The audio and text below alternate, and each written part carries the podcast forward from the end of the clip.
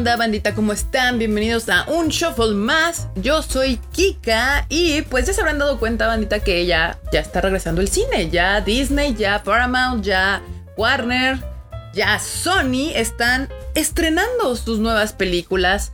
Así que esta semana me lancé a ver Cruella y también A Quiet Place o Un lugar en el silencio, como le llaman en español. Y digo, quería ver otras películas, pero tristemente, como todavía está muchas restricciones de la pandemia, hay muchas películas que no están tan fáciles de encontrar y que tengo muchas, muchas ganas de ver. Pero ahorita les cuento cuáles son esas películas.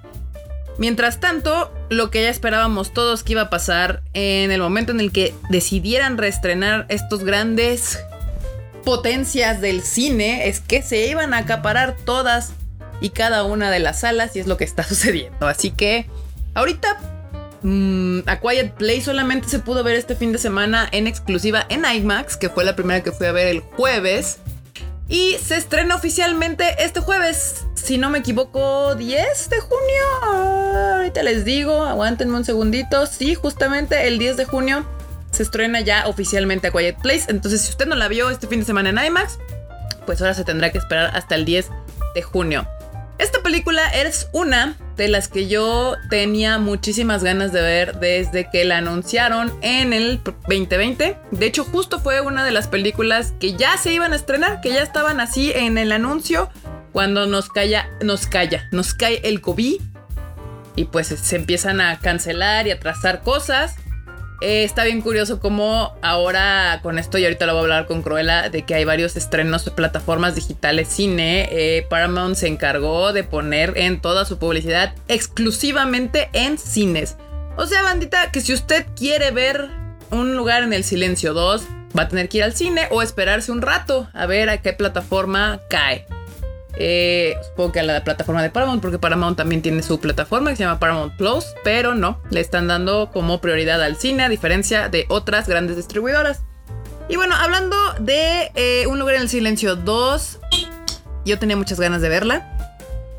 Tenía también mis dudas porque ya saben que las secuelas y sobre todo en el cine de terror, porque al final, nos guste o no, A Quiet Place es una película calificada como cine de horror este, suelen ser muy malas, muy, muy malas. Se desvían completamente de, la propuesta original y hacen otra cosa, como por ejemplo el sacrilegio horrendo de lo que es Península de Tren to Busan 2, el Península.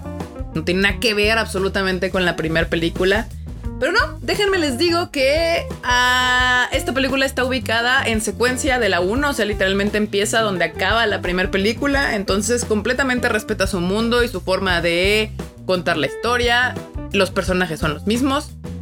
Hay un arco interesante, donde pues obviamente tienen ya que abandonar su casa donde vivían. Y la secuencia inicial es excelente. La verdad, te no, no tiene mucho, mucho spoiler. Te cuentan cómo fue el día uno de que caen estos o aparecen estos seres que yo supongo son aliens. La verdad es que nunca te lo explican en la película. Pero te, esa secuencia del día que aparecen estos monstruos está bastante cool. Y toda la película está muy bien llevada. Yo creo que se la van a pasar muy bien si son fans del cine de terror. si les gustó Quiet Place 1, definitivamente no se la tienen que perder. Se estrena el 10 de junio, ya oficialmente en, en plataformas. Sí, claro, Kika. Se estrena el 10 de, eh, se estrena el 10 de junio. Ya la pueden ver ahí. Yo creo que ya en tradicional. Yo la vi en IMAX. Sí vale la pena verla en IMAX. Pero si no y nada más la quieren ver en tradicional, también se la van a pasar muy bien. Me faltó un poco de Emily Blunt. La verdad es de que yo tenía más ganas de ver más a mi queridísima y hermosa Emily Blunt. Pero por otro lado, me parece bastante bien que le den un protagonismo mayor a los chicos, a los niños. Eh, y pues está, está, está bastante buena la película. Se la recomiendo mucho. Ahora, vamos a pasar a un tema un poquito más controversial. Que es el caso de Cruella. Esta película también ya la había anunciado Disney desde hace un rato, pero estuvo en conflicto con los exhibidores eh, de cine, porque si ustedes se han dado cuenta, sí, este, Disney lanzó su plataforma durante la pandemia, Disney Plus. Eh, y pues ha estado empujándola fuertemente ahí, tanto que retiró de estrenos de cine Soul, también no estrenó en cine Raya.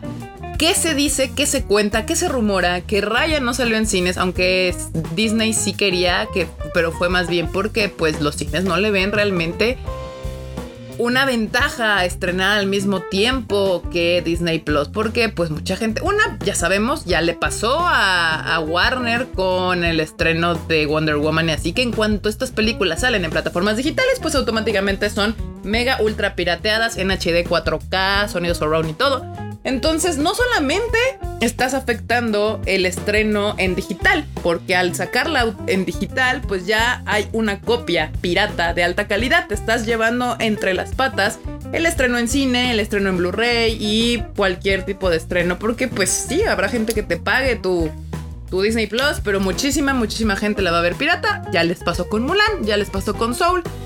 Y bueno, Ahí está la controversia. Si usted quiere ver Cruella, tiene dos opciones: pagar 300 pesos extras en su Disney Plus y la puede ver en su casa, o puede irse al cine y pagar sus 80 pesitos y va a una función normal. Aquí en algunos cines del DF cuesta eso, creo que en otros cines cuesta menos.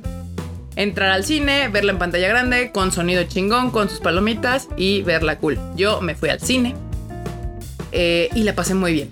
Yo les cuento que soy de los más grandes detractores de los live actions de, Disney. No me había gustado ninguno lo suficiente. Solamente me gustó más o menos Aladdin. Creo que hasta la fecha había sido el mejor live action que se había aventado Aladdin. La de Maléfica, que vendría a ser como esta rumor que se cuenta de que Disney quiere hacer live actions de sus eh, villanos. Mm, no me gustó. Ni la 1, ni la 2, ni la vi. De tan que no me gustó la 1. Entonces, híjole. Primero cuando salió que iba a salir Cruella yo no estaba tan, tan atraída por esta película, pero luego anuncian el cast que va a ser Emma Stone. Mucha gente me la ningunea horrible a la pobre morra, pero la verdad es que he hecho buenas cosas. Trabajo que le dan, trabajo que saca avante. Entonces yo dije, ah, está interesante. Luego sacan el tráiler, se ve que traían propuesta, concepto, idea, diseño, música. y la verdad es que sí me llamó la atención. Entonces eh, le, decidí darle una oportunidad. Y, y, sí me gustó. Hay que no, no hay que olvidar que al final estas son películas de Disney. Su mercado es un mercado muy familiar. Y en el mejor de los casos, realmente su mercado prioritario es la gente joven, niños y adolescentes. Y los que les puedo decir es que si yo hubiera visto Cruella teniendo 13 años, me hubiera fascinado me hubiera encantado así a niveles de wow, no mames, quiero disfrazarme de Cruella, qué look tan impresionante. Y lo mejor de todo es, ay, qué música tan cool. A ver, vamos a investigar un poco más de estos grupos porque pues a mí sí me gustó el soundtrack. Obviamente mucha gente... Mm, yo creo que hay gente, y lo he visto más en críticos señores mayores, que dicen que está aburrida. Sí, la verdad es de que si ustedes han perdido contacto con tu yo interior más joven, un poco infantil, este yo que se deja llevar por las historias, que no anda inmamable todas las películas, porque esto es algo que yo siempre he pensado, que hay películas en las que te puedes poner inmamable. Hay películas que te invitan a la inmamabilidad, que estés de mamón y digas, no, sí, es que el soundtrack no entró en el tiempo correcto, y no es que el diálogo, y no es que la historia, y la iluminación, y, la, y la coherencia de los personajes, y el desarrollo de... Bla, bla, bla, hay películas que te invitan para eso. Y hay películas como esta, como Cruella, que lo que te invitan es que te relajes, te diviertas, te dejes llevar por la historia y te entretengas.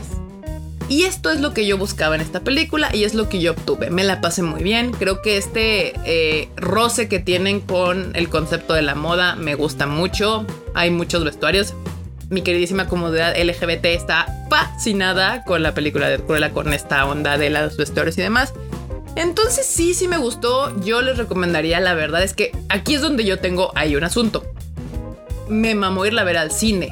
No pagaría 300 pesos por ella en mi casa. O sea, fui al cine y me costó tal vez lo mismo, pero fuimos dos personas, compramos palomitas, entramos a verla en una pantalla gigante. La experiencia me encantó, no, no hubiera sido, yo lo he visto, ya lo he intentado aquí en mi casa, ver Raya y ver otras películas de acá estrenadas y andas con el teléfono, ando distraída con Coco, me paro a hacerme. No las disfruto igual, entonces sí, sí vale la pena irla a ver al cine. Si no quieren ir a verla al cine, se pueden esperar y creo que en uno o dos meses ya va a estar disponible gratis. Si usted, bueno, gratis entre comillas, porque obviamente tienes que tener Disney Plus.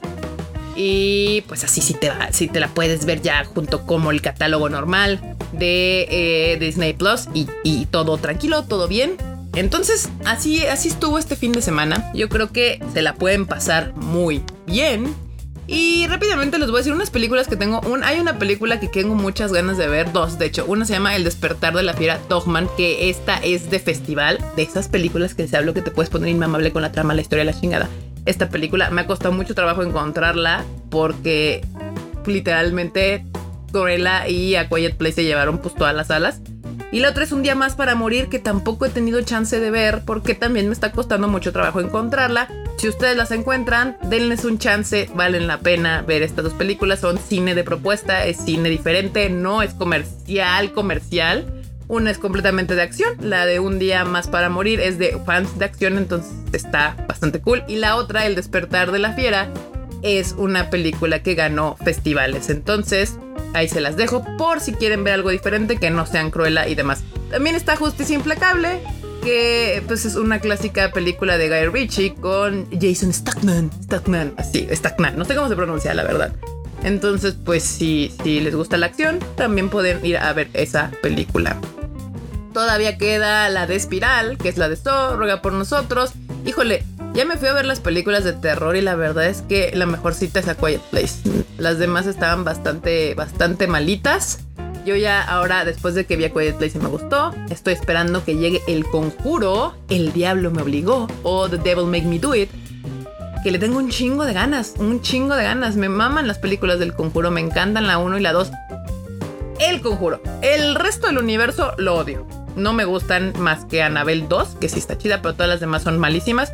Pero la 1 y la 2 del Conjuro, la verdad es que son películas que ya he visto varias veces y me siguen entreteniendo mucho. Así que el Conjuro 3 me gusta, me, me, llama mucho la atención. Ya es otra de las que estoy esperando que ya no debe de tardar en estrenarse. Según yo.